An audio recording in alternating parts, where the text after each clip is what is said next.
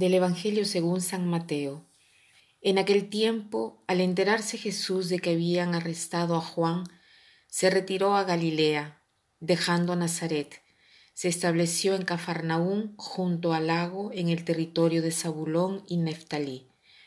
Así se cumplió lo que había dicho el profeta Isaías, país de Zabulón y país de Neftalí camino del mar al otro lado del Jordán, Galilea de los gentiles. El pueblo que habitaba en tinieblas vio una luz grande. A los que habitaban en tierra y sombras de muerte, una luz les brilló. Entonces comenzó Jesús a predicar diciendo, Convertíos, porque está cerca el reino de los cielos.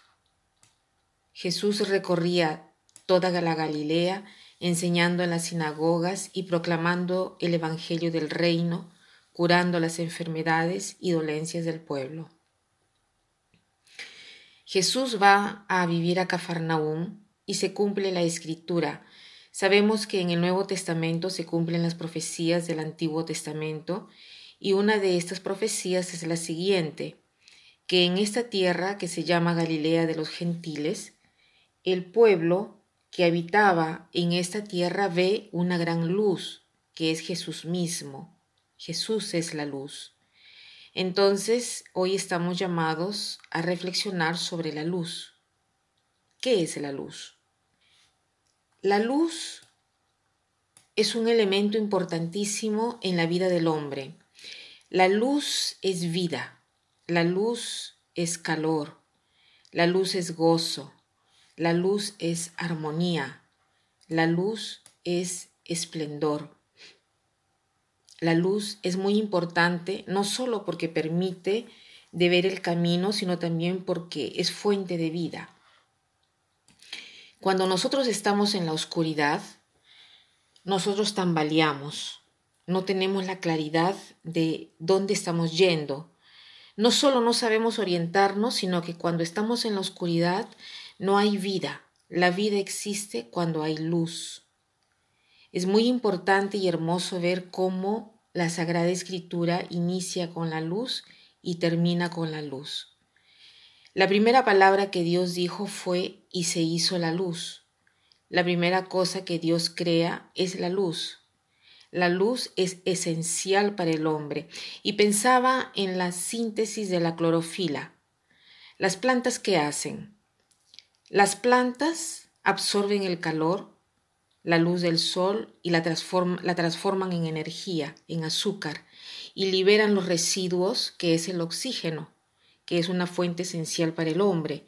Sin las plantas nosotros no podemos vivir, no podemos tener el oxígeno. Pero el oxígeno emana, como la luz del sol que en unión con la planta logra liberar a través de la fotosíntesis, el oxígeno para el hombre. O sea, la luz es fuente de energía, es fuente de vida, es fuente de gozo cuando tú estás en un lugar luminoso, con la luz caliente, te sientes acogido, te sientes bien.